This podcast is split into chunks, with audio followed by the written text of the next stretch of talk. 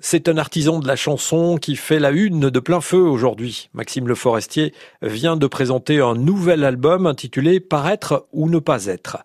C'est le 17e album de celui donc qui se revendique comme un artisan et il traverse à son rythme les époques de son premier album qui s'était vendu à plus d'un million d'exemplaires au nouveau en passant par quelques succès importants comme Né quelque part, Passer ma route ou En bas là-bas.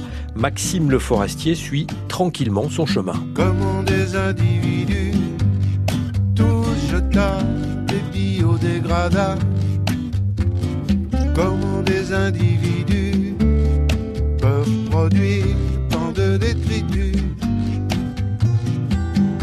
Ça va déborder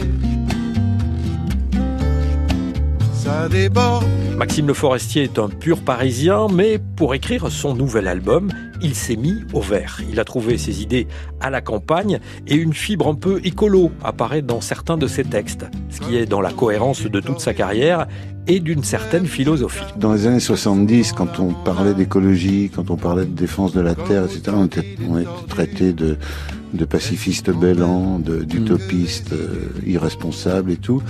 Maintenant, il y a des ministres qui s'occupent de ça, il y a des réunions internationales, on prend des décisions, bon, on les prend peut-être pas assez fort et peut-être trop tard, j'en sais rien, mais au moins il y a une prise de conscience. On se, on se moque plus de ceux qui disent qu'il faut défendre la terre. Maxime Le Forestier paraîtra sur scène pour faire découvrir ses nouvelles chansons. Il sera en tournée dès le mois de septembre. Vous pourrez le voir et l'entendre le 3 octobre au Liberté à Rennes. Avant que la vie n'abandonne